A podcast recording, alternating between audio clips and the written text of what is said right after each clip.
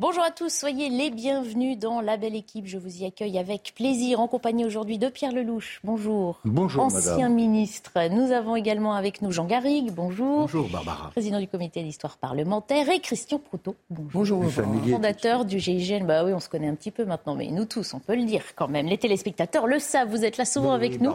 C'est l'équipe du samedi. Barbara. Je ne mettrai pas de meilleures notes, euh, attention. C'est à ceux qui, qui cirent les bottes de, de la maîtresse. Bon, soyez les bienvenus. On va reprendre notre sérieux pour débattre de thèmes d'actualité. On va d'abord faire le point sur l'essentiel de l'information de ce samedi avec Clémence Barbier. Au moins 60 000 morts dans les hôpitaux en Chine en lien avec le Covid en seulement un mois. Ce bilan ne tient pas compte des décès enregistrés en dehors des structures médicales. Depuis la levée des restrictions sanitaires dans le pays début décembre, le nombre de malades est en forte croissance. Une figure emblématique des proches des victimes de l'explosion meurtrière au port de Beyrouth a été arrêté. William Noon, dont le frère sapeur-pompier a été tué dans la gigantesque explosion du 4 août 2020, a été arrêté hier pour des propos tenus lors d'une émission télévisée jeudi. L'homme réclame la poursuite de l'enquête, suspendue depuis plus d'un an en raison de pression politique. À Kiev, plusieurs explosions ont retenti dans la matinée. Selon des responsables ukrainiens, ces frappes ont pris pour cible des infrastructures clés de la capitale. La Russie a aussi tiré ce samedi des missiles dans d'autres régions d'Ukraine, notamment à Kharkiv. Un Irano-Britannique exécuté par pendaison en Iran, cet ancien haut responsable de la défense iranienne, était accusé d'espionnage pour le compte des services de renseignement britanniques. Téhéran a convoqué l'ambassadeur du Royaume-Uni. Londres, de son côté, a dénoncé ce matin une condamnation impitoyable et lâche. On va se poser quelques questions pour euh, commencer et plutôt effleurer quelques affirmations. Il est possible que la Terre soit plate et non pas ronde, comme on nous le dit depuis l'école. Ou bien encore, euh, les Américains ne sont jamais allés sur la Lune. Ce sont quelques-unes des affirmations auxquelles certains jeunes de notre pays croient. C'est la conclusion d'un sondage IFOP publié cette semaine. Il montre que les 11-24 ans sont de plus en plus enclins à croire des contre-vérités historiques ou scientifiques. Alors comment interpréter ces résultats? Faut-il les considérer comme dramatiques ou les aborder avec mesure? On va évidemment en discuter. D'abord les faits résumés par Mathilde Couvillère-Flornois.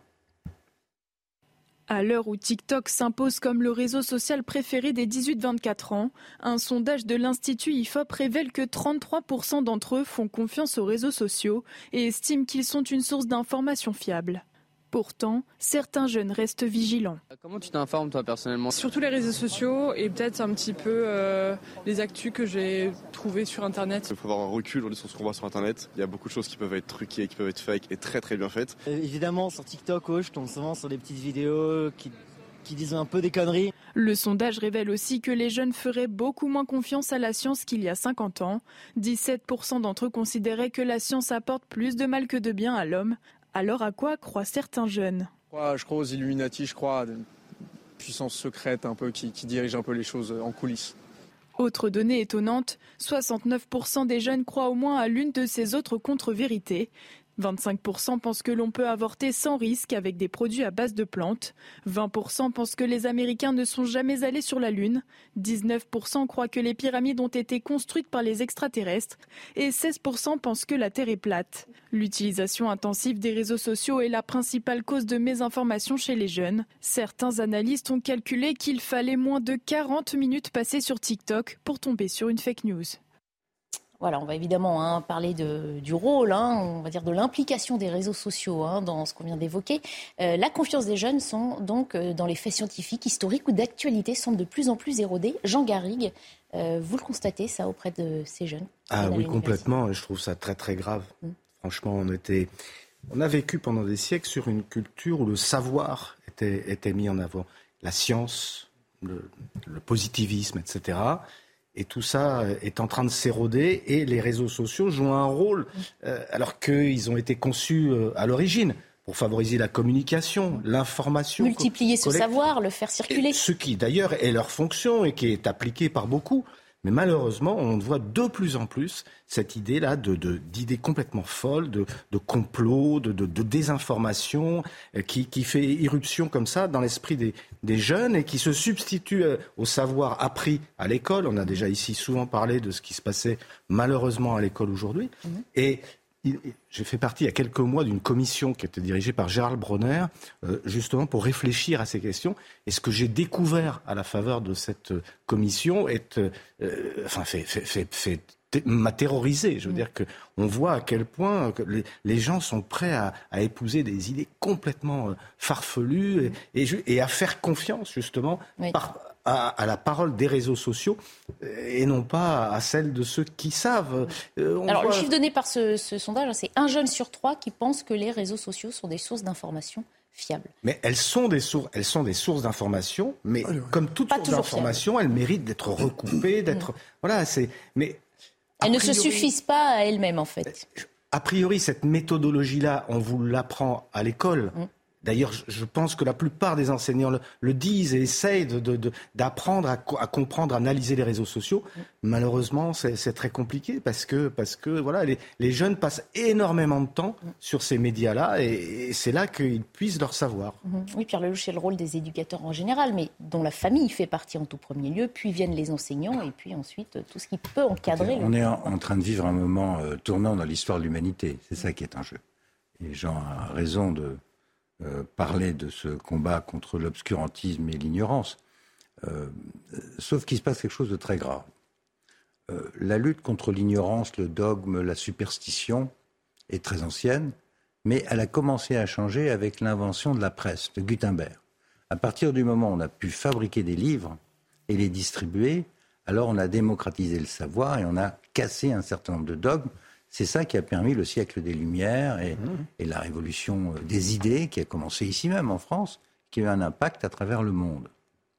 Aujourd'hui, les Gutenberg d'aujourd'hui, c'est les réseaux, c'est demain, même tout de suite, l'intelligence artificielle, et on est au début d'une révolution systémique mmh.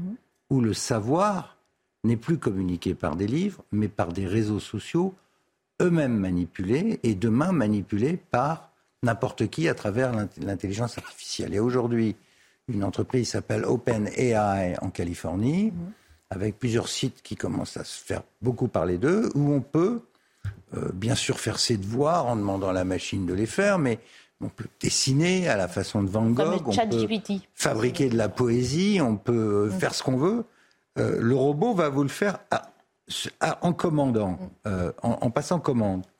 Ça veut dire quoi? Ça veut dire qu'on a des enfants qui, de moins en moins, savent lire et écrire. Un tiers des enfants qui rentrent en sixième en France ne maîtrisent plus euh, la lecture, ce qui est consternant. Et en même temps, ils, sont abreuvés d'écrans dans lesquels ils répètent ce qui a été manipulé. Et ça, c'est en train de changer complètement la nature de nos sociétés humaines, puisque on, fabrique, on est en train de fabriquer des générations qui savent rien. C'est pour ça, je termine là-dessus, pardon si j'étais un petit peu long, mais il faut mettre ça dans la perspective. Euh, en Californie, les patrons des grandes boîtes de, haute technologie ne mettent pas leurs enfants devant les écrans. refusent mm. de, donner des portables à leurs enfants. Mm. Ça veut tout dire. En Chine, l'usage euh, de TikTok et d'autres mm. saloperies du même genre par les portables est limité à une demi-heure jour. Pourquoi? Parce que les élèves doivent apprendre. Il y a 2500 euh, euh, caractères dans la langue chinoise et la compétition, c'est l'apprentissage par le livre et qui reste par le livre. Nous, nous sommes en train de perdre ça et c'est un immense danger. Alors Christian Proto, et puis on se tournera vers un psychologue, justement, de spécialiste de l'adolescence pour euh, décrypter ce qu'il y a derrière ce Alors si on parle spécifiquement des jeunes, effectivement, on peut se poser la question par rapport aux réseaux sociaux. Et il est vrai que ce qui est visible dans les réseaux sociaux, euh, c'est l'écume des vagues, parce que ce sont les gens qui parlent le plus, hum. qui disent souvent le plus de bêtises. Euh, les gens qui, tout d'un coup, voient quelque chose qui est stupide, ils réagissent pas. On le voit également même sur Twitter. Euh, sur Twitter, vous avez toujours à peu près les mêmes personnes qui réagissent. Ce qui fait que ce que vous voyez, et je le sais bien, on voit les pourcentages que vous avez cités, n'est peut-être pas une majorité. Mhm. Mais je voudrais simplement également dire... C'est vrai que là, l'étude, elle porte vraiment sur l'influence de TikTok, Oui, hein, de tout pas, à fait. pas de tous les réseaux sociaux. Oui, donc on reparle euh, de TikTok qui, effectivement, euh, c'est assez lourdingue. Mais, mais je voudrais dire également que de, sur cette problématique des gens qui croient à n'importe quoi, pour pas dire euh, plus, euh, en particulier les platistes, ils existent. Hein. Il y a même un type qui s'est cassé la figure en faisant une fusée pour un Américain pour démontrer que la Terre était plate. Bon, la première fois, il a eu du pot, il euh, s'est pas tué. La deuxième fois, malheureusement, euh, sa fusée n'a pas été assez efficace. Il n'a pas pu faire la photo qui aurait démontré que la Terre était plate. Mais simplement, il y a également tout un tas d'adultes qui également croient n'importe quoi. hein. Donc, euh, Oui, ça a existé de tout temps. On va se pencher plus spécifiquement sur cette population d'adolescents. Justement, on sait que c'est une période, évidemment, on est aussi très influençable.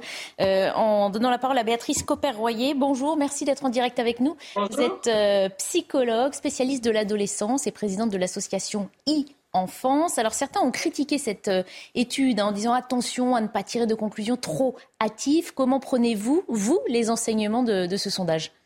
Moi, je suis assez d'accord. Il ne faut pas non plus dramatiser euh, les réseaux sociaux. Et évidemment, les adolescents qui vont être euh, le plus euh, influencés sont aussi les adolescents qui euh, sont les plus vulnérables et surtout euh, les plus isolés, je crois. Euh, ce qui est extrêmement important, c'est que les adultes prennent conscience que effectivement, ils doivent faire contrepoids à un réseau d'information euh, dont, les, euh, dont les adolescents euh, sont extrêmement friands, euh, qui est euh, euh, extraordinairement facile pour eux, euh, mais les adultes doivent faire contrepoids et euh, leur, leur donner les clés euh, pour débattre et réfléchir et remettre tout ça en perspective. On sait pourtant Donc, que de nombreux parents hein, sont soit trop occupés euh, et, et délaissent finalement ce qu'ils pensent être comme une partie de l'éducation aux écrans qu'ils donnent à leurs enfants. Donc là, il va falloir déployer d'énormes moyens pour lutter contre ça. Les, parents sont surtout très obsédés par le temps passé sur les écrans. Mais en réalité, ils s'intéressent assez peu à ce que leurs enfants font sur les écrans. Et moi, je crois que c'est important qu'ils s'y intéressent, qu'ils en parlent avec eux, et ils pourront pas faire l'impasse de ce dialogue-là. Je pense que c'est très important qu'ils le fassent. Les adolescents vont sur les réseaux sociaux, c'est une voilà, c'est comme ça, ça ne changera pas. Et euh, donc, il faut leur donner la possibilité d'aller sur ces réseaux avec euh, des, des outils de réflexion qu'ils n'ont pas naturellement et que les adultes doivent leur transmettre. Comment on lutte alors contre euh, ces théories complotistes? Comment on, on amène les enfants euh, On a la moitié des réponses, hein, j'imagine, à faire euh, la lumière là-dessus, à exercer leur libre arbitre? En discutant, et je pense que quand il y a des, des- des grands faits de société, etc., les, les, les- les professeurs dans les collèges, dans les lycées, devraient organiser des débats. Et souvent, euh, moi, j'interroge les adolescents que je vois, et je, constate que c'est pas toujours le cas qu'on ne les fait pas suffisamment réfléchir, qu'on ne parle pas suffisamment avec eux. Il faut organiser des, des, des, moments de rencontre, d'échange, où on pousse la réflexion et non pas on, est comme ça à survoler des informations euh, euh, étayées sur rien du tout. Mhm. Ça veut dire recréer du lien, de l'écoute, du respect. Oui, de, de, de l'échange, hein, parce que la transmission transgénérationnelle, elle a toute sa valeur. hein. Que les grands-parents aussi s'y mettent, que, les, euh, que, que, que tous les adultes s'y mettent, ils ont des choses à transmettre à leurs enfants. Et effectivement, euh, Internet n'est pas euh, la seule source d'information qu'ils doivent avoir. Mhm. Je pense que le, le- les, les adultes perdent un peu aussi confiance en eux. Ils ont l'impression qu'ils n'ont rien à transmettre. Mais bien évidemment qu'ils ont des choses à transmettre. Et notamment, ils ont aussi toute cette éducation au numérique dont ils ne peuvent pas faire l'impasse. Mhm. Merci beaucoup euh, Béatrice euh, Copper-Royer d'avoir participé à notre discussion. Je rappelle, vous êtes psychologue spécialiste euh, de l'adolescence. Pierre-Loup, je comprends aussi, là, c'est de pointer du doigt la vraie responsabilité du premier cadre éducatif qui est la famille, le père, la mère, Mais les grands-parents C'est très difficile parce que même, euh, enfin moi je suis partisan d'interdire complètement ce genre de, de machine à la maison ou alors en réduisant le temps d'écran au minimum. Et en contrôlant euh, ce qu'on regarde. Il faut un contrôle parfait, il faut que euh, les parents s'occupent. C'est pas toujours facile. Bah non. Mm. Euh, en plus, euh, dès que le gosse va aller à l'école, il va être exposé à tous les portables de la classe Mm. et il va pas comprendre pourquoi lui, il est discriminé. Je connais quelques familles qui ont fait un, un embargo quasi total sur les réseaux sociaux, donc qui, prennent beaucoup de temps sur les livres, la musique, etc. Mais c'est un, un, énorme travail dans la, dans la société où nous sommes. C'était probablement plus facile à l'époque où il n'y avait pas les interférences extérieures permanentes. Le, portable y vivre en permanence. C'était la télévision, on va dire, hein, le, premier la écran La sollicitation sur l'enfant, elle est permanente. Mm. Euh, et c'est très difficile pour les parents de, s'imposer, de trouver un espace. Je dis, sauf, sauf, des cas très très particuliers, de gens formés pour ça, des familles euh, avec beaucoup de discipline, toutes choses qui sont euh, de moins en moins évidentes, parce que vous avez des générations, des jeunes parents aujourd'hui, ils sont élevés là-dedans aussi. Donc mm. le monde, c'est l'écran. Mm. Donc, et, et, moi, ce que je dis, c'est que le danger, c'est l'écran. Mm. Sauf à être capable de discriminer, de vérifier l'information. Bah, sauf à mieux contrôler aussi ce qu'on met sur tous ces sites internet. Bah c'est ça, la question. si on apprend à l'école que la Terre est ronde et qu'ailleurs on lit qu'elle est plate, c'est très difficile. Moi j'ai un site internet euh, Wikipédia hmm. qui a été absolument massacré par tout un tas de gens qui ne m'aiment pas.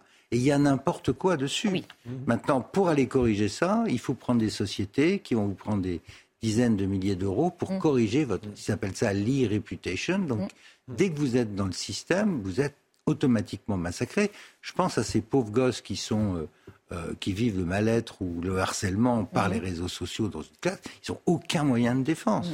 Hein, quand on est euh, grand, qu'on a le cuir un peu tanné, on s'en fout. Mais pour quelqu'un de vulnérable qui est adolescent, ça peut conduire à des drames. Et on l'a vu ces derniers jours. Donc on, est en train, je vous dis, on, on, est en train de vivre un moment systémique. Et moi, ce qui m'inquiète énormément, y compris pour la nature de nos démocraties, c'est quel genre de citoyens on est en train de fabriquer qui ne connaissent absolument rien à leur histoire. Ah bah le sondage le dit, il appelle cette génération TikTok la génération Tok-Tok. Parce que euh, voilà, on va vers la, la bêtise ou l'ignorance.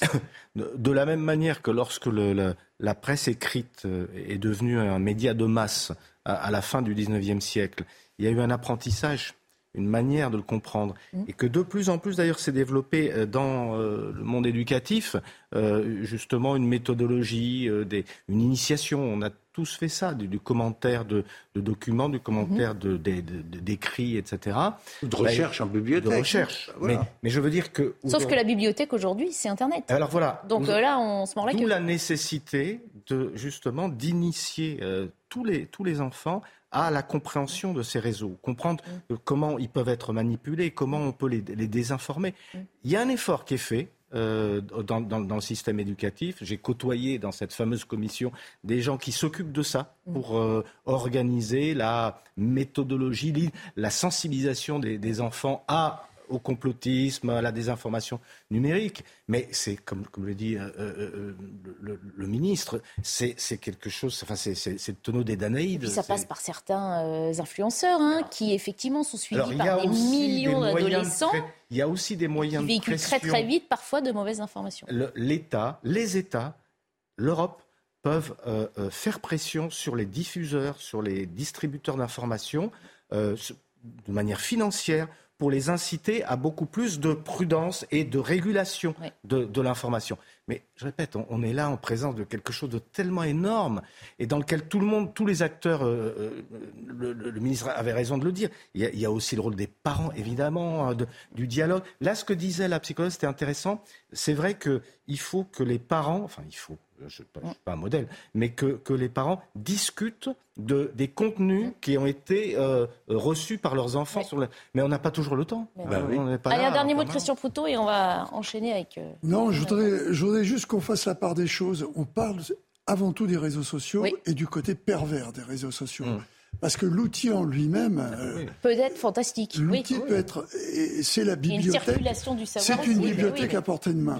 Et c'est donc sur les réseaux sociaux a pas, sur lesquels il n'y a pas assez de modération, mm. ou il n'y en a même pas du tout, je pense, parce qu'ils contrôlent que dalle. Euh, ce qui fait que c'est là-dessus qu'il faudrait pouvoir intervenir. Christian, c'est l'histoire de l'humanité, c'est le yin et le yang. Il n'y a pas une invention humaine qui n'ait pas un mauvais côté prend l'énergie nucléaire, qui peut aussi bien faire de l'électricité que détruire la planète. Euh, L'Internet, ça peut être une formidable façon de cultiver l'humanité ou bien de la transformer en fourmi, en veau, en mouton, euh, complètement inculte. C'est ce qui est en train de se passer, sauf dans les pays qui se protègent. Je trouve très intéressant que les Chinois eux-mêmes limitent TikTok. Les Américains sont sur le point. Et les jeux vidéo, hein. on va mettre les, jeux, vidéo, en Chine sûr. aussi. Donc c'est un, un, système d'abêtissement. Mm. Et, je, je pense que ce sera utilisé ainsi pour affaiblir un certain nombre de nos vieux pays par ceux qui veulent euh, détruire les générations suivantes. C'est assez simple. Le hein. revers de la médaille dans une dictature comme la Chine, mm. c'est qu'il euh, y a une information euh, unique et c'est celle-là qu'on donne au pas le monde idéal. L'esprit critique n'est pas cultivé. Alors c'est le yin et le yang. Voilà, il faut trouver un équilibre à chaque progrès technique majeur. Alors, info ou intox, la question ne se pose pas pour les retraites. Quoi qu'il en soit, tous ces jeunes devront sans doute travailler plus longtemps. Le débat sur la réforme des retraites, vous le savez, a animé la semaine politique avec la présentation par Elisabeth Borne des mesures confirmant le report de l'âge légal de départ à 64 ans et non plus 62. Nouvel élément dans le débat, selon un sondage IFOP pour le JDD, près de 6 Français sur 10 se disent prêts à cotiser plus, histoire de ne pas travailler plus. Les précisions de Célia Barotte avec Jean-Laurent Constantini. Gagner moins, mais partir plus tôt à la retraite ou conserver son pouvoir d'achat et travailler plus longtemps Le dilemme divise les Français. Je préférerais partir plus tôt à la retraite parce que bah, quand on est jeune, là, ça fait peur de se dire qu'à ça se trouve à 70 ans, on sera à la retraite. Euh, non. Ce qui m'intéresse le plus, c'est de partir le plus tôt à la retraite. Cotiser plus pour l'instant, c'est trop dur, quoi. C'est trop dur parce que bah, avec l'inflation, déjà en 2023, on ne sait pas comment ça va se passer. Quoi. Personne ne veut gagner moins, c'est faux ça. Eh bien si, selon un sondage, 59% des actifs sont prêts à baisser leur pouvoir d'achat pour un départ à 62 ans au lieu de 64.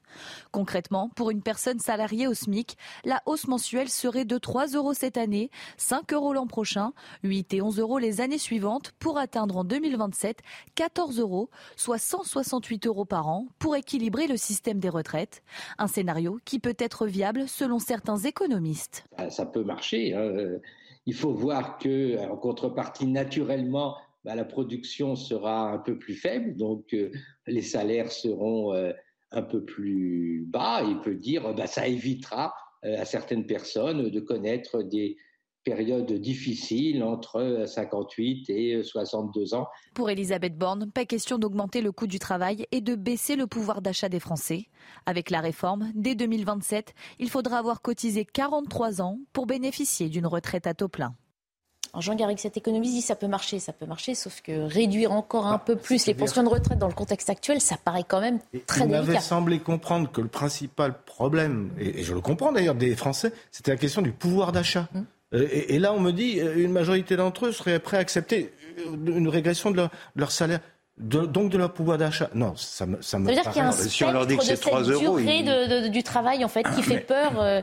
Mais tout ça est pipeau. Et une chose que j'ai appris dans la vie, c'est de jamais Jamais prendre au sérieux ce que disent les économistes. Il y a, ah, tout est sans contraire, il y a à boire et à manger. Si vous dites aux gens. C'est pas tant l'économiste qui dit que 6%. Si, non, mais la gauche en ce moment est en train d'utiliser cet argument utilisé par certains écologistes, euh, économistes qui disent bon, euh, 3 euros en moins sur la fiche de paye, c'est un dollar et vous allez euh, gagner deux ans de. Non, non, non, non, Le fond du sujet, c'est que nous, malheureusement pour nous, mmh. on est dans un truc qui s'appelle la planète monde et, et une autre chose qui s'appelle l'Europe. On ne peut pas, euh, dans une planète qui travaille. Vous savez, en Asie, c'est terrible. Les gens sont virés à 60 ans, mm. le salaire divisé par deux, ils travaillent jusqu'à 70, 75 ans. Mm. On ne veut pas en arriver là. On veut un système humain et par, répartition, mm. c'est-à-dire pas qui interdit aux gens de cotiser pour leur propre retraite. C'est ça l'aberration du système français, mais c'est celui de l'après deuxième guerre mondiale. Donc on est dans la répartition. Ça coûte cher, mais à condition de s'y mettre tous et de travailler le temps qu'il faut pour que ce soit en équilibre. Sinon, on va vers l'état de jungle, chacun va continuer dans son coin. Celui qui aura les moyens se paiera une bonne retraite. Par capitalisation, les autres, ils crèvent. Et on va en parler. on essaye d'éviter ça. On va en parler plus, mais dans un instant. Je parle comme un homme de gauche, là, vous voyez ah bah. Je suis pour la répartition, mais il faut la sauver, la répartition. Allez, la pub, et on d'en parler. 2 euros de plus par mois, vous allez euh, pouvoir vous arrêter de travailler. C'est juste pas vrai. On en parle dans un instant. À tout de suite. Il est bientôt 14h30, l'heure de faire un point sur l'essentiel des titres de l'actualité. On fait ça avec Clémence Barbier avant de reprendre nos débats. L'ancien ministre brésilien de la Justice sous la présidence de Jair Bolsonaro a été arrêté ce matin à l'aéroport de Brasilia dans le cadre de l'enquête sur le saccage d'institutions nationales le 8 janvier dernier dans la capitale. L'ancien président est lui aussi visé par la justice. Londres va fournir à l'Ukraine des chars Challenger 2. Le Royaume-Uni devient le premier pays occidental à envoyer des chars lourds pour aider Kiev face à l'invasion russe. Pour le président ukrainien, Londres envoie le bon signal alors que Kiev multiplie les demandes en matériel militaire. Des inondations catastrophiques attendues en Californie à cause d'une énième tempête. Selon les prévisionnistes, la péninsule de Monterey, située à 190 km de San Francisco, pourrait se retrouver coupée du monde à cause de la montée des flots. L'État le plus peuplé des États-Unis est frappé depuis trois semaines par des précipitations frisant des records historiques qui ont provoqué la mort d'au moins 19 personnes. On reprend donc notre discussion euh, sur la réforme des retraites et sur euh, ce chiffre, 6 Français sur 10 qui se disent prêts à payer un peu plus s'ils peuvent euh, économiser du temps de travail. Ça faisait sourire Pierre Lelouch, ça vous fait sourire aussi, Christian Proutot C'est crédible?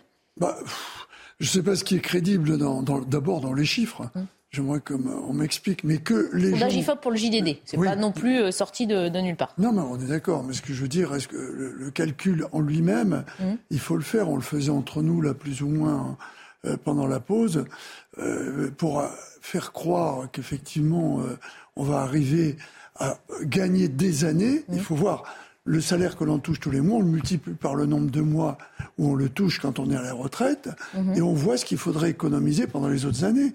C'est pas du tout à cette hauteur. Mais que les gens veuillent effectivement euh, mettre plus d'argent, ils le peuvent. Mmh. Et euh, s'ils veulent, ils prennent un, autre, un système de retraite complémentaire, mmh. ils peuvent y arriver. Donc poser la question, c'est pas comme ça qu'il faut euh, la poser. Mmh. Il faut la poser uniquement par rapport au système que l'on a, qui est ce système par répartition, et savoir si on veut le conserver et le sauver. Et je vois pas pourquoi, tout d'un coup, un gouvernement, quel qu'il soit, s'engagerait dans une réforme pareille s'il n'y avait pas une nécessité. Alors, il y a sûrement à la main. On sait que d'autres gouvernements s'y sont essayés avant et que aucun n'a abouti. Hein oui, mais qui l'ont. Par la contestation. Oui, mais qui ne sont pas allés jusqu'au bout de l'exercice par peur, justement, euh, de, la réaction euh, au, niveau de la rue. Or, il faut bien se dire que c'est le seul moyen pour le moment pour les syndicats d'exister. Hein. Il n'y en a pas d'autre. Jean Garrigue. Non, moi, je suis ébahi par ce qu'on entend euh, autour de cette, de cette réforme, qui d'ailleurs est une réforme extrêmement modérée, avec des, des assouplissements très importants y compris la question du relèvement du niveau plancher de la retraite à 1200 euros, qui, va être qui est au fond la vraie révolution de, cette, de, de, cette retraite et qui en fait une retraite plus sociale qu'autre chose. Et on entend exactement l'inverse, avec des idées aussi farfelues. Il faut savoir quand même que ce que dit le Conseil d'orientation des retraites, c'est que si on continue sur cette, sur cette voie-là, des 62 ans actuels, mais on va euh, euh, à la catastrophe euh, économique. Je veux dire que c'est des 10, au moins 15 milliards par an mhm. qui vont être en déficit. Enfin, c'est énorme. Et enfin, L'objectif, c'est de, sauvegarder ce système par répartition, mhm. qui est notre système historique, qui, repose, qui, date de la de, l'après Seconde Guerre mondiale. Mhm. À l'époque, d'ailleurs, c'était la, date de 65 ans qui était retenue par le Conseil ben national de la résistance. Mhm. On en parlait il n'y a pas si longtemps. voilà. Euh, hein, écoutez, là, euh, je veux dire, toute l'Europe est à 67, 65 ans. Pourquoi est-ce que nous, on ne ferait pas un tout petit effort? Parce que l'objectif, je le répète, c'est de préserver ce système par répartition. Mmh. Oui, moi je veux simplement rappeler qu'on part de 65 ans, que Mitterrand est passé à 60 et qu'on a depuis 40 ans le plus grand mal à revenir à la raison. Il a fait le tournant de la rigueur deux ans après en 83, mais pour les retraites, c'était très compliqué. On a fait mmh. cadeau de cinq années aux Français, c'est très compliqué de revenir là-dessus. Juppé s'y était essayé dix ans après sur les régimes spéciaux 95, dissolution. Puis ensuite, dix ans après, Sarkozy, j'étais autour de la table du Conseil des ministres, il y avait des manifs à 2 millions de personnes tous les dimanches pendant neuf semaines. C'était extrêmement dur, ça a tenu. Ensuite, il y a eu Hollande qui n'a pas fait de réforme, mais Marisol Touraine a fait quand même quelque chose sans toucher à la, à la date de sortie au moins elle a touché à la, un nombre d'annuités, 43 annuités. Et je pense que c'est sous cet angle-là qu'il faut regarder le, vrai sujet. Le vrai sujet est combien d'années vous cotisez. Si vous démarrez très jeune, vous partez plus tôt, mais ce qu'il faut, c'est que... De toute façon, jamais, jamais détaché du nombre de, de trimestres. hein. C'est prévu. Ah, Juste dire, Ça ne se substitue pas. Avant 16 ans, il est prévu qu'on parte à 58 sais, ans. Avant que- 18 ans, il est prévu qu'on parte à 60 ans. C'est Mais pas je- du tout 64. Je sais que c'est prévu, mais je voudrais dire deux choses pour terminer. Je ne veux pas être trop long. Un, j'ai une pensée euh, à tous les artisans commerçants qui bien souvent n'ont pas de retraite, parce que bien souvent l'épouse n'a pas été déclarée. On se retrouve avec des situations, moi j'ai vécu ça dans ma propre famille, où à la fin d'une vie de travail, la retraite c'est 600 euros. hein. J'ai vu ça, et, et ça existe aujourd'hui. Il y a beaucoup de commerçants qui continuent à devoir travailler bien au-delà de 70 ans pour, euh, pour survivre. Et, et- et ça, c'est une réalité. Deuxièmement, à l'opposé, il y a euh, ces dizaines de milliers d'étrangers qui n'ont jamais travaillé en France, jamais cotisé, et qui touchent 961 euros par mois. Cherchez l'erreur. Donc, euh, en effet, moi, je suis d'accord avec Jean, je l'ai déjà dit sur ce plateau, la réforme Macron, c'est une réforme relativement douce qui va nous permettre de tenir une dizaine d'années. Dans dix ans, on recommence. Bon, rendez-vous dans 10 ans alors. Enfin, la semaine n'est pas finie et ce mois de janvier non plus. hein, on attend une, une contestation sociale importante. On Bah, c'est tous les doute 10 sur ans, hein, de toute façon. Regardez l'histoire, c'est tous les 10 ans. Allez, on change euh, de thème d'actualité. On accueille Amaury euh, Bucco. Bonjour Amaury du service euh, police-justice de CNews, car Hassan Iqiyoussen a quitté le sol européen. L'imam marocain a été renvoyé vers le Maroc par la Belgique, pays dans lequel il s'était réfugié à la fin de l'été, quand la France avait elle-même lancé une procédure d'expulsion pour des propos incitant à la haine et à la, à la discrimination. Amaury, c'est donc confirmé, euh, l'imam Iqiyoussen est au Maroc. Exactement, c'est ce qu'a annoncé la secrétaire d'État euh, en Belgique, la secrétaire d'État chargée euh, de l'asile et de l'immigration. Elle a fait d'ailleurs un tweet à ce sujet. C'est aussi ce que nous a confirmé la famille de l'imam. Donc, Voilà, on voit ce tweet. Voilà, il, est- il a atterri à Casablanca hier. Où il et fait la beau.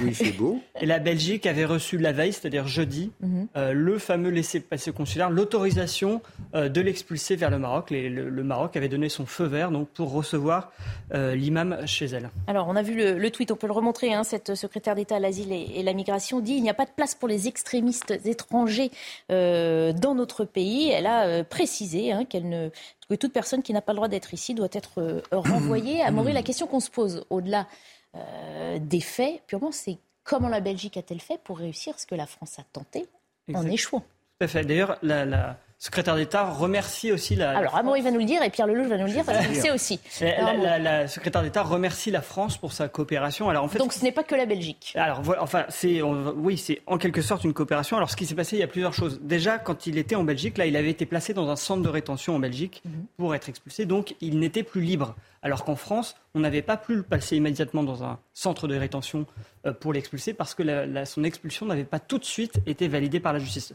En Belgique, ce n'est pas le cas. L'expulsion a été très rapidement validée et donc placé dans un centre de rétention, il ne pouvait plus s'enfuir. Ça, c'est le premier point. Et le deuxième point, c'est que euh, le Maroc a donné euh, un laissez-passer consulaire.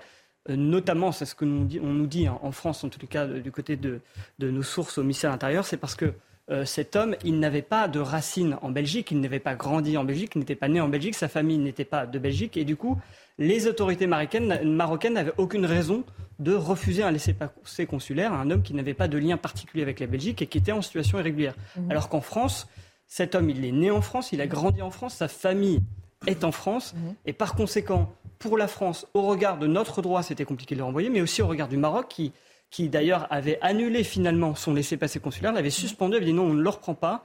Et j'imagine, enfin, je n'ai pas le détail de ça, mais qui pouvait dire, mais voilà, cet homme, il vient de chez vous, pourquoi est-ce que vous voulez nous le renvoyer finalement? Pierre Lelouch, vous vouliez ajouter quelque chose Ce n'est Oui, donc pas une volte-face oui. de Cette rabat comme interprétation certains l'ont dit. euh, des laissés-passer consulaires me fait sourire parce que c'est vraiment à la tête du client et en fonction des intérêts géopolitiques du moment. En l'occurrence, le client n'a pas changé hein, depuis cet été. Ouais. C'est toujours le même, il a juste changé de territoire. D'accord, mais, mais le pays demandeur n'est plus le même. Mm. Euh, Dans le cas de la France, vous voyez, les relations avec le Maroc sont, sont exécrables depuis longtemps. Là, elles sont en train vaguement de redémarrer, puisqu'on vient d'avoir un ambassadeur. Tout début du mois de janvier, Madame euh, la ministre des Affaires étrangères, accompagnée de l'ambassadeur, est allée euh, réouvrir, euh, enfin, remettre un ambassadeur euh, à Rabat. Il n'y en avait pas depuis de nombreux mois. Pourquoi? Parce qu'il y a beaucoup de tensions avec le Maroc, surtout autour de la question du Sahara occidental, plus d'autres choses diverses et variées qui touchent au, au protocole, aux conditions de sécurité. Bref, Sa Majesté euh, a des problèmes avec euh, Macron. Et donc les, les, Marocains, tant que la France ne fait pas un geste en direction de la reconnaissance du Sahara occidental, ce qu'ont fait beaucoup d'autres en Europe, euh, ben, et alors, en plus, nous, nous passons notre temps à nous gratter sur la mémoire algérienne et le président Macron passe son temps avec les Algériens, on prépare un nouveau... Ce qu'on comprend, c'est que les relations diplomatiques Maroc-Belgique sont pas du tout les mêmes comme, que... Comme ils sont quasiment en état de guerre larvée entre Marocains et Algériens autour de la question du Sahara, mm. l'amour soudain de Macron depuis plusieurs années sur euh, l'Algérie, question du mémorial, se traduit par une baisse de nos relations avec le Maroc, et donc ils n'ont pas de cadeau à nous faire. Et si euh, Darmanin a annoncé un peu vite qu'il était expulsé, ben, ils ont voulu euh, euh, enfoncer le clou de façon assez perverse, et ça marche puisque la France n'est pas sortie grandie de cet exercice, malheureusement. Ah Alors non, mais justement, en fait... Enfin, il fait beau à Casablanca, il va pouvoir retrouver ses racines. Ah, il fait beau en France aussi. Euh. Il y avait eu effectivement un volte-face assez euh, surprenant des autorités marocaines, c'est-à-dire que le 1er août, oui, au mois d'août, ils, ont, ils avaient accordé un laissez-passer consulaire. 31 jours plus tard, ils retirent, ils suspendent ce laissez-passer consulaire qui était pourtant encore valable. Mm. Mais en fait, euh, je dirais, le ministère de l'Intérieur avait eu à, l'époque deux camouflés. Le premier, c'était que le Conseil d'État avait dit feu vert, on peut l'expulser. D'ailleurs, Gérald Darmanin s'en était réjoui sur Twitter. Il s'est dit ça y est, c'est plié. La police se rend au domicile de l'imam.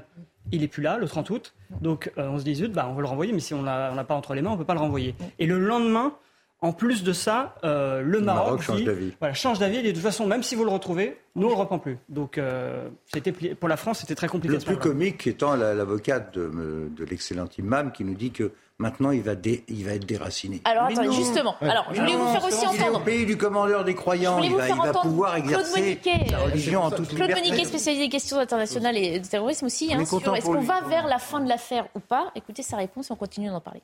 Ouais. Je pense qu'on s'approche clairement de la fin. Les Belges ont géré l'affaire avec beaucoup de discrétion, beaucoup plus de discrétion certainement que, que n'avait fait le ministre de l'Intérieur en France.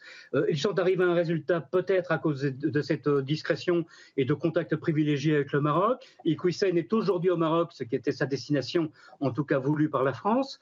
Euh, maintenant, effectivement, reste cette question pendante de, l'appel qu'il a fait. Et là, le feuilleton peut encore un peu durer mais on, s'approche d'une manière ou d'une autre de, la fin du dernier épisode. Alors, vers la fin, oui, mais à beaucoup, effectivement, il y a cet appel. Alors, la suite, ça peut être quoi? Bah, effectivement, bon, il y a peu de chances que, cet appel aboutisse. Hein. Le, Conseil d'État avait quand même validé cette décision, ça c'est le premier point. Mhm. Entre-temps, euh, un arrêté d'expulsion, ça vaut interdiction de retour sur le territoire. Donc quoi qu'il arrive, là, pour le moment, euh, cet homme ne peut pas être accepté sur le territoire français. Ni en France, ni même en Belgique, ah, puisqu'en France, il a, été expulsé de la Belgique. Et quand on expulse quelqu'un, ça veut dire qu'on ne veut pas qu'il revienne. Euh, vous avez peut-être un mot à, Non, non, vous avez complètement raison sur le plan du droit. Mais ce qui me surprend dans cette affaire, c'est que cet homme-là prêchait que la religion était supérieure à la, République et qu'il n'en voulait pas des, règles de la République. Maintenant, il est au pays qui est, qui est le sien, du commandeur des croyants. Donc il va pouvoir exercer sa religion en toute liberté. Je vois pas où est le problème. Bah, la question qui se pose, j'imagine, pour lui et ses avocats, c'est qu'il a encore toute sa famille est en France et que lui, j'imagine. S'il avait choisi la nationalité française. Bah, et faire un regroupement familial en sens inverse. Oui, pour une fois, ça fera. Euh, ses enfants sont, euh, sont intéressants. Sont majeurs, donc il est difficilement imaginable qu'il ait rejoint le Maroc. Mais c'est vrai que lui, en tous les cas, je pense que son combat à lui n'est pas fini, mmh. celui de ses avocats n'est pas fini mais euh, on a du mal à, croire que, la France puisse le rapatrier, alors que ah bah. Gérald Darmanin en a fait un combat personnel, hein, il faut le dire, que la, France arrive à ce stade euh, de, le rapatrier. Ce que je peux vous dire en tout cas, c'est que le Royaume du Maroc ne rigole pas avec les islamistes et que je lui souhaite bien du plaisir s'il veut se comporter là-bas comme il se comportait ici. Allez, Jean-Garry et Christian Poutot, sur ce sujet.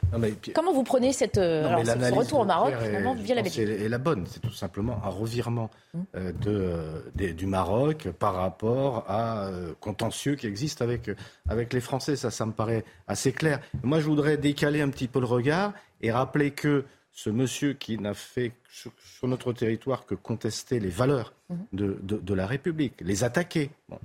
il a cinq enfants, si je ne m'abuse, et 15 petits-enfants sur le territoire euh, français qui bénéficient donc euh, de notre système scolaire, notre système de santé, etc. Ça pose quand même un tout petit problème. Je pense qu'il faudrait. Alors, en plus, j'imagine qu'il a laissé quand même une trace idéologique chez euh, Oui, je ses que- enfants et ses petits-enfants. Deux de ses enfants sont imams d'ailleurs, Voilà. deux de ses fils. Il faudrait peut-être regarder un petit peu les choses euh, avec euh, un, un petit peu de bon sens euh, et, et de, et de fermeté, parce que là, on est quand même. euh, c'est quand même. Ça veut dire, qu'est-ce que vous en sous-entendez par fermeté? Je ne sais pas du les tout. enfants euh, après, je ne sais pas du Qui tout. n'ont pas ce eu que- pour l'instant le comportement, Non, euh, du père. Ce qui me choque, c'est que ce personnage, Mm. sur le territoire français, euh, était en permanence à, à attaquer nos valeurs, notre système politique, notre système de représentation, dont il a bénéficié, dont toute sa famille a bénéficié. C'est ça qui est choquant. Non, mais euh, on ne peut pas dire que les enfants soient héritiers Non, en non, dehors des gènes, ça- des gènes deux qui sont de leurs parents, Non, mais de leurs pensées. Il y a beaucoup de fils de- révolutionnaires qui ne sont pas devenus révolutionnaires. Je parle de lui et Non, de, non, et de- et de sa absolument. contradiction. Non, mais tu à parlais de ses enfants aussi. fils, à ma connaissance, sont eux-mêmes imams. Non, mais ils peuvent être imams ou tout ce que tu Oui. veux, et, et pas, et pas dire, un business tenir les propos que ce monsieur a tenus, et c'est là où je voulais en venir. C'est que on a beau jeu tout d'un coup de dire oui, on va expulser tous ceux qui ne respectent pas la République, alors que ça faisait euh, 15 ans qu'il disait la même chose. Il aurait fallu se réveiller un peu plus tôt. Et il faut pas s'étonner que ça nous ait pété à la figure. À partir du moment où on a voulu faire de cette affaire une affaire emblématique, alors qu'elle n'était pas bordée du tout. C'était évident que ça n'allait pas marcher. On l'a dit autour de cette table chaque fois que Darmanin a tout d'un coup présenté ça comme l'alpha et l'oméga de la lutte contre la pensée qu'il ne faut pas avoir euh, et qui, qui ne respecte pas la laïcité, la République et ses grands principes. Alors que ça faisait des années qu'il le disait et qu'il a fallu remonter huit ans en arrière pour trouver dans ses prêches quelque chose qui effectivement permettait de le poursuivre. C'est ça qui est débile. Le renseignement, ça se traite pas a posteriori, ça se traite immédiatement. Et à partir du moment où on avait la certitude que ce monsieur disait des choses qui n'étaient pas acceptables en regard de nos, de nos lois, il fallait déjà prendre les Ça, c'est mesures. pas, c'est pas la faute de Darmanin s'il n'a pas été poursuivi il y a 8 ans. Hein. Non, mais je dis- s'adresser au gouvernement qui était en place il y a 8 ans. d'avoir- faut faut pas, faut être, faut pas, pas dit faut ça. être injuste. Je, je t'adore quand tu viens de me dire ça, sauf que c'est pas ce que j'ai dit. J'ai dit que Darmanin a voulu faire quelque chose d'emblématique, alors que c'était pas bordé. C'est uniquement ce que j'ai dit. Oui, non, ce qui est intéressant, moi, je trouve, c'est que, en fait, il y a un peu, effectivement, deux manières de voir euh, cette affaire. Alors, certains, on va dire, euh, euh, plutôt du côté du ministère de l'Intérieur euh, et même dans les préfectures, disent que c'est une victoire de la Belgique et de la France, puisque finalement, il a été expulsé, que c'est la France qui a dit à la Belgique que c'était quelqu'un de dangereux, et donc que la Belgique, il a, il a l'expulsé, etc. Donc, c'est une belle, un bel exemple de coopération, coopération européenne. européenne. Et en même temps, pour d'autres, euh, ce qui est aussi autant c'est de dire que c'est une défaite de Darmanin, puisqu'il en avait fait effectivement un combat personnel, mais que ce n'est pas finalement la France qui a réussi à l'expulser. Euh, Cet homme lui a complètement échappé, et que c'est finalement la Belgique qui a réussi à le faire, effectivement avec moins de tambours et de trompettes, et que pour la France, c'est un camouflet. Il y a un peu deux manières de le voir. Oui, en cela, ce que Merci. disait Claude Moniquet, euh, il, avait, il avait raison. C'est-à-dire que le, cette, cette méthodologie-là d'Armanin, enfin le coup de poing, le coup d'éclat permanent, de- on sait bien ce que. ce- À moins porter ses fruits qu'un Eh ben travail voilà, euh, et- discret. En général, ben ça, l'ombre. demandez à Pierre, je pense qu'il lui qui. Oui, non, mais il y a un autre, c'est que la euh, il y a diplomatie, un autre débat, euh, puisque vous soulevez la question France-Belgique, et, et, c'est un exemple de coopération. Certains vont dire c'est une grande victoire pour l'Europe, le- de Eurojust, la justice européenne. La vérité, c'est que l'Europe, elle est extraordinairement protectrice. Dans ce sens-là, c'est très compliqué d'expulser qui que ce soit. et, et en plus, on va vous demander s'il n'est pas menacé sur le territoire d'arrivée. On a eu le cas. Oui, mais ce qu'on comprend finalement, c'est que c'est pas du tout l'individu qui posait problème là-dedans. Parce qu'au début, on a dit le Maroc non plus n'en voudra pas. C'est simplement les relations entretenues entre le États. pays qui veut expulser et celui qui doit récupérer le Oui, mais il y a aussi le droit chaque fois, oui, européen. bah, pour certains, on peut se dire non, c'est lié à l'individu. Barbara, il y a aussi le Pas droit européen qui s'applique en droit français, qui est utilisé dans notre jurisprudence nationale, qui rend les expulsions extrêmement difficiles, conditionnées à des recours devant la Cour européenne des droits de l'homme. On peut, arguer qu'on va être mis en danger dans le pays d'origine. Et à ce compte-là, on est même condamné. Il y a eu des, cas- des cas précis que j'ai en tête, de gens condamnés pour terrorisme qu'on n'a pas pu réexpédier dans le pays d'origine parce que euh, le, le terroriste en question était soi-disant en danger dans son pays d'origine. Donc on a payé les notes d'hôtel pendant des dizaines d'années, cas avéré en France. Donc il y, aura peut-être un, un- un travail à faire. En tout cas, c'est ce que j'ai. je- je- je- J'essaye de faire valoir depuis des années, de reprendre un certain nombre de dispositions qui sont dans notre droit, qui sont extrêmement difficiles si on veut efficacement lutter contre l'islamisme radical, donc Donc être en mesure d'expulser les gens qui posent problème, c'est très dur, parce que moult, moult euh, appels, contre-appels. Et, et, même aujourd'hui au Maroc, il peut encore continuer à faire appel. Non, mais en ce qui concerne Iqiyoussem, je suis désolé, il, on l'a laissé parler. C'est ce que je voulais dire, c'est tout. Il fallait l'arrêter de par, le ah faire oui, parler largement avant. Et c'était possible. De, 2014. Un dernier mot d'Amory Bucco et on, on passera au Oui, bah, juste, vous disiez, il fallait le faire arrêter de parler. Alors, ce qui est vrai, c'est que la loi de séparatisme, elle est arrivée, je pense, après aussi. Oui, mais, et alors, non, mais il n'y avait pas besoin de ça. Hein. Je, je voulais juste... Non, il n'y avait pas besoin de ça. Juste préciser un point. Non, mais sur le côté l'Europe, ce qu'elle peut faire, etc. Ce qui est vrai, c'est que la France avait euh, lancé un mandat d'arrêt européen euh, contre Hassan Iqiyoussen quand il s'était enfui en Belgique pour justement euh, pouvoir l'arrêter. Et en fait, cet arrêt avait été rejeté. Alors l'arrêt, c'était pour soustraction à une mesure d'éloignement, mais comme lui-même s'était auto, soustrait, voilà, c'était auto-éloigné de la France en Belgique, et ben cette il y a eu un petit quoi européen. En tous les cas, cet arrêté, ce mandat d'arrêt n'avait pas été euh, rece jugé recevable. Bah, c'est pas, pas, illogique. Non, non, non, tout à fait. Oui, oui. Mesure d'éloignement, il s'en va. Bon, non, on n'est pas content parce qu'on l'a pas mis dans un avion. Au moins, on n'a pas payé le billet d'avion. C'est pour ça que c'est un peu gaga. Ce qu'avait plaidé son avocate en disant euh, cette procédure est caduque puisque de toute façon, il n'est plus là. C'est pour ça que c'est un peu un peu drôle d'entendre aujourd'hui présenter cela comme une grande victoire de la coopération franco-belge. Je partage. ça, ça, a été un cafouillage général. Euh, euh, L'arrêté d'expulsion a été jugé irrecevable en Belgique. Il a fallu faire autre chose. Enfin... Imam Iqiyoussen est aujourd'hui hors du territoire euh, européen et donc euh, expulsé donc, au Maroc. Merci, profiter du merci soleil. beaucoup à Maurice Bucco pour ces précisions. On se quitte quelques instants et on reprendra nos débats. On évoquera euh, les moyens mis en œuvre pour lutter contre l'insécurité qui parfois portent leurs fruits. C'est l'exemple qui s'est passé qu'on illustrera dans un instant à Choisy le Roi. Et puis on parlera de la polémique Indochine, Louise Attaque et le Festival de musique de Perpignan. A tout de suite. De retour dans la belle équipe, bienvenue si vous nous rejoignez. On évoque souvent sur nos plateaux la question de l'insécurité. Attardons-nous alors aussi aujourd'hui sur les moyens mis en œuvre pour la contrer, surtout lorsque ces solutions portent leurs fruits. La ville de Choisy-le-Roi inaugure aujourd'hui un nouveau poste de police municipale avec une vingtaine de policiers affectés. L'objectif de ce nouveau centre de surveillance visait à infléchir la courbe de l'indélinquance, notamment autour du site appelé La Dalle, devenu un point incontournable du trafic de stupéfiants ou encore des rodéos sauvages. On voit en détail avec Aminata Adem, Régine Delfour et Sacha Robin. Flâner tranquillement sur la dalle de Choisy-le-Roi, impensable il y a un an. Cette pharmacienne le confirme, il y a bien eu un changement. C'était sale et euh, il y a beaucoup de gens qui nous accostaient, qui nous demandaient de l'argent.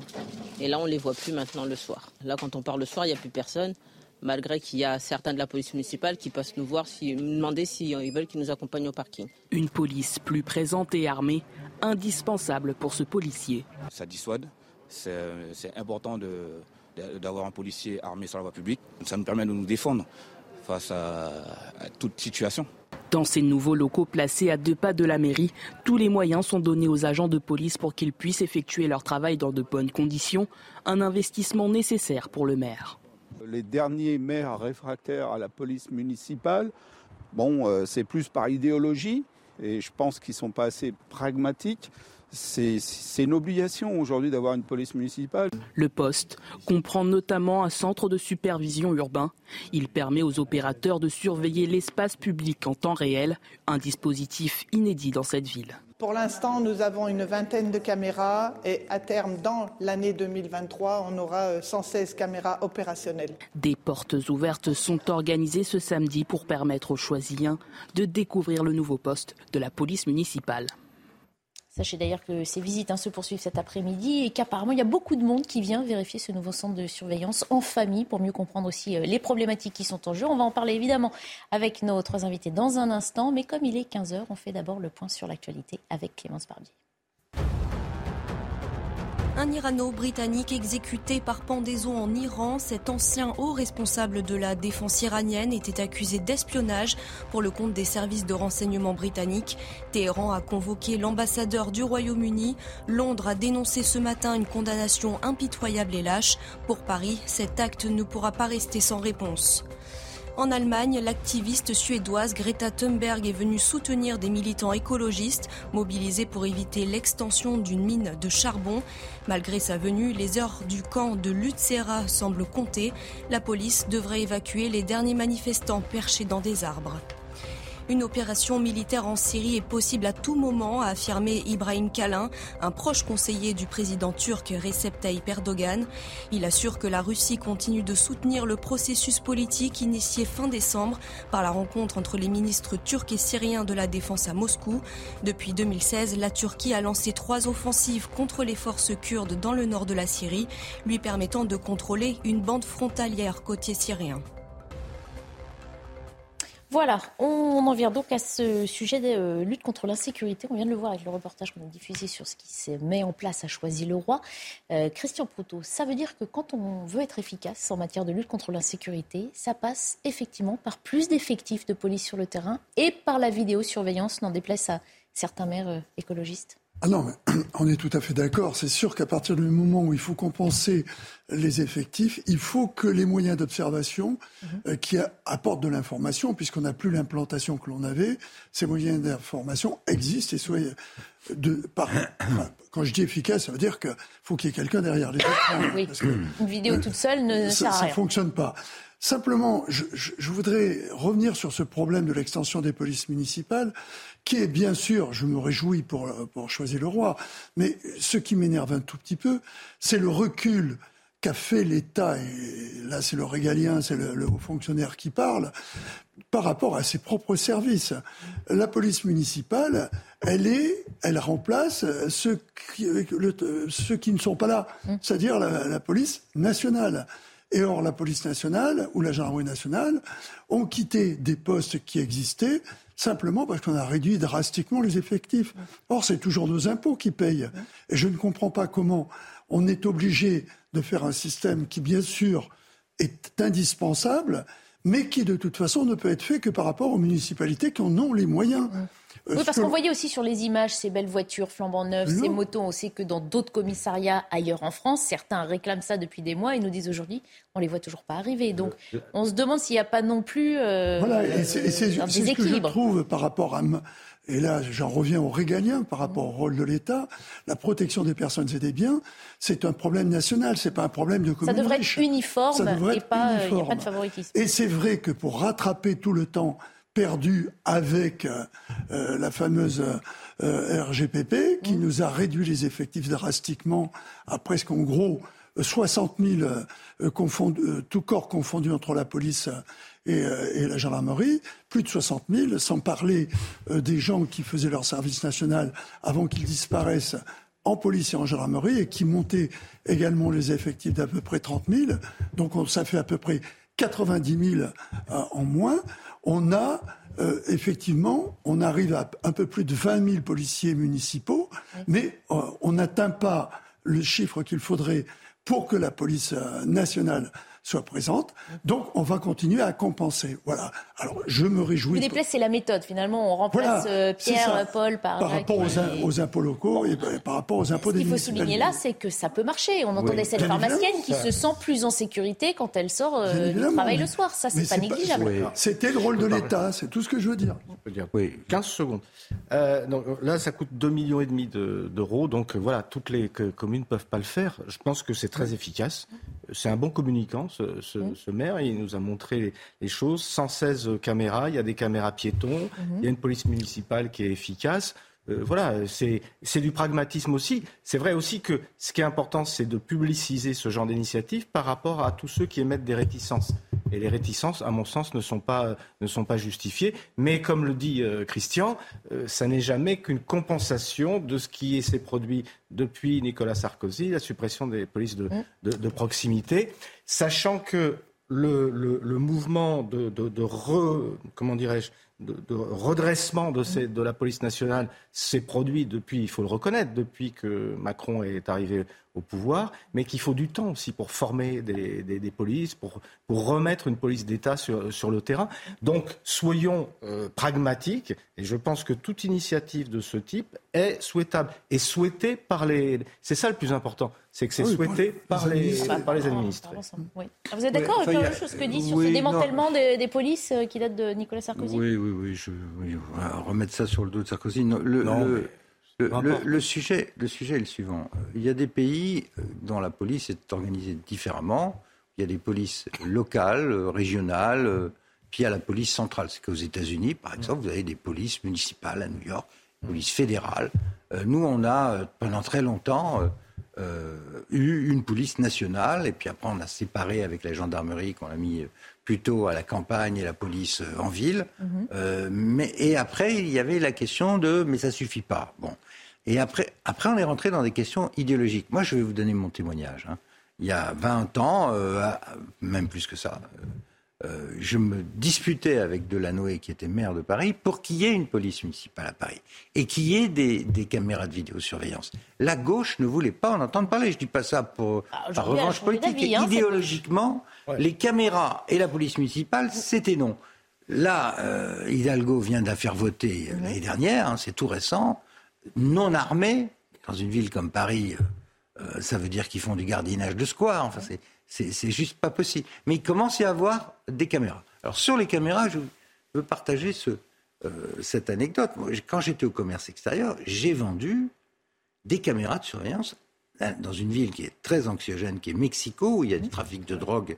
On a, on a vendu des milliers de caméras et une salle de contrôle gigantesque dans laquelle il y a plusieurs dizaines de policiers qui permettent de quadriller la ville. Aujourd'hui, on a des technologies, les Chinois euh, américains, israéliens et même français. Parce que la fin de l'histoire, c'est quoi? C'est que, c'est que les Mexicains nous ont acheté un système que nous n'avons que nous n'avons pas dans beaucoup beaucoup de nos villes de France. Donc c'est une question d'argent, mm. c'est une question de moyens. Si on veut faire baisser l'insécurité et savoir exactement ce qui se passe dans tous les recoins d'une ville, on peut le faire. On a la technologie et on a le savoir-faire. Et mieux maintenant, avec une technologie qui vous permet, dès que vous avez une image, d'envoyer des policiers à l'endroit où il y a un problème. Ça peut être de façon instantané. Donc ces technologies, on les a. Encore faut-il avoir la volonté de les déployer. Après, on tombe dans des histoires d'argent, euh, de volonté politique. Le maire en question disait, bah, il y a des villes qui n'en veulent pas. C'est vrai. Mm. Mais il y a des villes, prenez Nice, à Nice, Estrosi a fait le choix d'une couverture euh, vidéo maximum. C'est une commune riche. Oui, mais d'accord. Mais très riche. Oui, mais euh, on, va, on va te dire aussi que la police est pauvre et que l'État peut pas tout faire il faut quand même. Mais c'est toujours des impôts. Non, mais attends, je peux. Mais bien sûr que c'est toujours des impôts. mais on est dans un pays où on, vend la décentralisation. Les élus adorent parler de décentralisation. Mais moi, je suis tombé sur des élus qui ne voulaient pas entendre parler de s'occuper de la sécurité publique. ce qu'on pense, c'est l'allocation des budgets. Quand ils sont bien adaptés, ce sont des choix budgétaires à faire. Qu'on n'aille pas dire c'est toujours la faute de l'État. Non, euh, ils veulent des pouvoirs, ils veulent la décentralisation, qu'ils assument aussi les devoirs de sécurité publique en liaison avec la police nationale. Il nous reste quelques minutes pour évoquer euh, l'une des polémiques de la semaine et je voudrais vous entendre sur ce sujet. Une polémique qui a opposé deux groupes de musique français à la ville de Perpignan. Indochine et Louise Attaque ont menacé d'annuler leur participation à un festival festival qui doit se tenir cet été dans la ville. La raison invoquée, l'étiquette politique du maire Louis Alliot. On regarde le reportage d'Alexandre Minguez avec Célia Barotte. Festival à Perpignan, inconcevable pour Indochine et Louise Attaque. Les célèbres groupes ont fait savoir leur refus de jouer dans la plus grande ville gérée par le Rassemblement national. Dans un communiqué, Louise Attaque a expliqué ne pas cautionner la possible récupération du festival par la mairie, une décision regrettée par les Perpignanais. Ils ont tout faux là. Ils ont fait l'amalgame, le mélange politique et, euh, artistique. Il n'y a pas à mélanger euh, politique et festival. Quoi. Je comprends les artistes, mais il y a aussi, nous, on n'a rien demandé, par exemple. Pour Jordan Bardella, en boycottant la ville de Louis Alliot, les artistes ont fait preuve de sectarisme et d'irrespect envers l'ensemble de leurs fans. Un avis partagé par le républicain David Lisnard et les élus municipaux de Perpignan. La condamnation est quasiment unanime et je pense que Indochine euh, aura à rendre des comptes euh, d'avoir pris ainsi en otage à la fois les organisateurs d'un festival qui leur avait fait l'amitié des invités, mais également tout un territoire et un public qui aurait été ravi de venir les écouter à Perpignan. Comme Indochine et Louise Attaque, Patrick Bruel avait lui aussi confirmé en 2014 qu'il ne chanterait pas dans les villes dirigées par le Rassemblement national. Et dernière information en date, le festival a finalement décidé de déménager. Il aura lieu à quelques kilomètres de là, à Serret, où il, est déjà, il a déjà eu lieu euh, l'année dernière. Voilà. Comment accueillez-vous cette décision? C'est un, un, recul ah, mais Moi, je me suis déjà exprimé sur ce plateau, je vais faire court. C'est non seulement scandaleux, c'est grave. Bon, d'abord parce que le Front National, c'est quand même près de la moitié d'électorat euh, présidentielle, c'est 89 députés. voilà, où, on met tous ces gens-là en prison, où on considère qu'ils font partie euh, d'une société démocratique qui s'appelle la France. Ça, c'est déjà difficile de ce point de vue. Deuxièmement, euh, cette affaire relève de ce que l'on appelle le boycott culturel. Mm. Le boycott culturel, c'est quand, par exemple, Certains disent un certain cer- cer- sectarisme d'ailleurs. non, mais c'est une vieille histoire. Sauf que le gouvernement français, l'Europe sont contre. Alors, on a utilisé le boycott culturel, le BDS, contre Israël euh, depuis 20 ans. Un tel euh, artiste veut pas aller là-bas. Quand il y a une troupe israélienne, on boycotte, etc. On l'applique aujourd'hui euh, à l'égard d'artistes russes.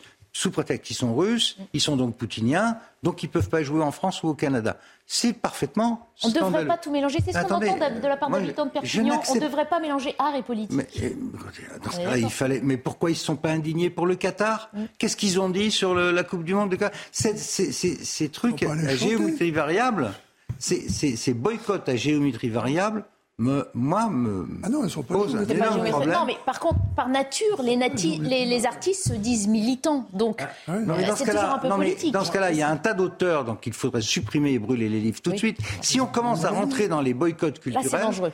euh, on- quelle est la limite Faut-il euh, faut-il brûler Céline, euh, ne plus aller au Qatar, euh, interdire à tous les Russes de rentrer en France? Certains le veulent. Oui. hein. Moi, je, alors là, je, je suis un peu plus réservé que, que, que Pierre parce que je pense que si, effectivement, si euh, M. Sirkis de- de- d'Indochine, moi j'aime pas trop Indochine personnellement. je Non, mais la question n'est même pas là. On peut euh, Ouais, aimer mais, Indochine euh, et ne pas comprendre mais leurs décisions. euh, Et inversement. Il y a Louise Attaque. Et, et Louise Attaque, je préfère. Bref, si, ils ont, si leur conviction c'est que bah, ils veulent pas les chanter dans une municipalité. euh, Oui, mais c'est pas ça le sujet. Que eux, oui, mais là, ça veut dire qu'ils ont pu faire pression sur un festival qui, au nom de cette pression, Oui. Ont changé d'endroit. Oui, mais C'est ça enfin, qui peut- ils sont à combien de kilomètres de Perpignan Alors, Ah, Est-ce que ça va léser véritablement C'est ça qui compte Non, c'est moi. l'acte en Est-ce que ça va léser les, les Perpignanais, Perpignanaises qui voudraient aller et, et- et- te, Non, écouter c'est pas un ça. Alors C'est attendez, ce que ça, je voulais, pour juste Bon. pour, pour finir, si les Là, artistes font pression quant ça. à leur participation Oui. à un concert, ils doivent aller plus loin. C'est notamment ce que pense Mathieu Boccoté, l'un des auteurs éditorialistes de notre chaîne. Écoutez-le sur ce sujet. Ça fait dans mauvais jeu de mots, on a l'impression de s'égarer dans la vallée infernale dont le héros s'appelle Louis Alliot. C'est-à-dire, ils ont l'impression, un mauvais jeu de mots, euh, c'est le, vieux folklore antifasciste des années 90 en, en 90 en France, où plusieurs chanteurs disaient Je refuse d'aller chanter dans telle ville qui dirigeait à l'époque par le Front National. Hein, Quatre Français sur dix, plus de ça, ont voté Marine Le Pen au deuxième tour de la présidentielle. Qu'ils disent clairement Je ne veux plus que vous achetiez nos disques, je ne veux plus que vous écoutiez nos chansons, je ne veux plus que vous les téléchargiez sur je ne sais quel site de téléchargement de musique. Nous ne voulons plus vous avoir comme public notre argent, votre argent on n'en veut pas. Votre présence dans nos concerts, on n'en veut pas. Dégagez, votre présence nous est abjecte. Alors là, j'aurais du respect pour leur clause de conscience, parce que pour l'instant, ils prennent l'argent. Non, mais ça, je, ne souscris pas du tout à ce qui vient de Et pourtant, d'être dit. c'est vrai. Ça n'a aucun rapport. Pourquoi Ça n'a Si, aucun rapport. c'est tout le rapport. Le, le, le, le Perpignanais, la Perpignanaise qui vote du- pour le Rassemblement national, c'est un citoyen qui a tout à fait le droit de s'exprimer démocratiquement. En revanche, que euh, euh, le- les, les gens d'Indochine ou Louis Attaque ne souscrivent pas aux idées du Rassemblement national, c'est aussi leur droit. Mais c'est leur Donc droit voilà. de ne pas aller chanter. Eh ben, mais ils n'ont pas demandé l'annulation de l'ensemble du Mais ils n'ont festival. pas demandé l'annulation. Ah si, Ils ont- non. ils ont demandé. Non, ils ont dit qu'ils pouvaient annuler non, leur non, non, non. participation à ce, c'est le festival, qui a dit ah bah puisqu'ils C'est le festival qui les veut absolument, hein. Donc euh, non là franchement au même. je, je vois pas Proutot. Non, mais sur le côté, euh, c'est mettre de côté le fait que des électeurs de Marine Le Pen soient peut-être fans d'Indochine de Louise Attaque. Et ça, effectivement. Non, mais là, là, là, c'était pas par rapport aux électeurs, c'est pas par rapport à la municipalité. Et bon. Bon, ce que je veux La dire. municipalité, elle est pas C'est là pas par pareil hasard. du tout. C'est pas pareil. Ce que je veux dire, c'est que dans le fond, c'est pas. euh, Ils ont dit, on veut pas y aller parce que l'organisateur l'a mis là. Qu'a fait l'organisateur? Il aurait pu dire, je vais trouver quelqu'un Bah d'autre. Il l'a pas fait. Oui, Il c'est est lui la- qui s'est déplacé. Non, mais- Je suis désolé, Non, mais- d'une non, certaine là, manière, attends, ils ont attends, gagné. non, mais c'est plus la vie est plus compliquée que ça. On est en pleine saison des festivals. Les festivals se préparent très longtemps à l'avance. Ouais, aussi. C'est un festival qui regroupe 100 000 personnes. Il C'est pas rien. On, on ne change pas une tête d'affiche de festival. Donc il les prenait comme ça. Il le savait parfaitement. Eh ben, il donc il était le- en train de dire Moi, je suis- on va tuer votre festival par, la- par notre absence. faut quand même arrêter de raconter euh, des gentillesses. Bah, ils- je- Vous je êtes en train de défendre l'indéfendable, c'est-à-dire Ils ont dit qu'ils iraient pas. Le boycott. À partir Non, du moment où vous mettez le doigt dans ce genre de manip, que, que quelqu'un le fasse pour des raisons personnelles, dise moi je veux pas y aller, garde ça pour lui, c'est une chose. S'il en fait un système politique, alors je lui demanderai de ne pas être à géométrie variable. Voilà. Et de ne pas avoir l'indignation calculée d'un côté ou de l'autre, parce que ça, tu euh, peux ça, là, on, ça, là, on je est, on si on rentre dans les, je rappelle que le- la France, l'Union européenne condamne le boycott culturel. Et que dès qu'on met le doigt là-dedans, on rentre dans des choses très compliquées. Il y a des auteurs, des musiciens, des, des, des livres qu'on devrait immédiatement brûler. Mais Vous ça, voulez brûler quelque chose C'est pas du ça. Ça, c'est un choix de citoyens qui n'ont pas envie de cautionner. ils ont leurs Eh ben, dans ce cas-là, si c'est des citoyens qui veulent pas participer au, au festival, ils n'y vont pas. Mais là, ils Ben, ont flingué un festival. Comme qu'on a bien fait de choisir ce sujet-là, ça ils fait débattre fait, en tout cas. Merci à tous les trois d'avoir participé à nos discussions à suivre à partir de 15h30. Lionel Rousseau, 90 minutes info, euh, qui continue sur CNews. N'oubliez pas, les émissions sont visibles également sur notre site internet cnews.fr. Je vous dis à demain 14h sur.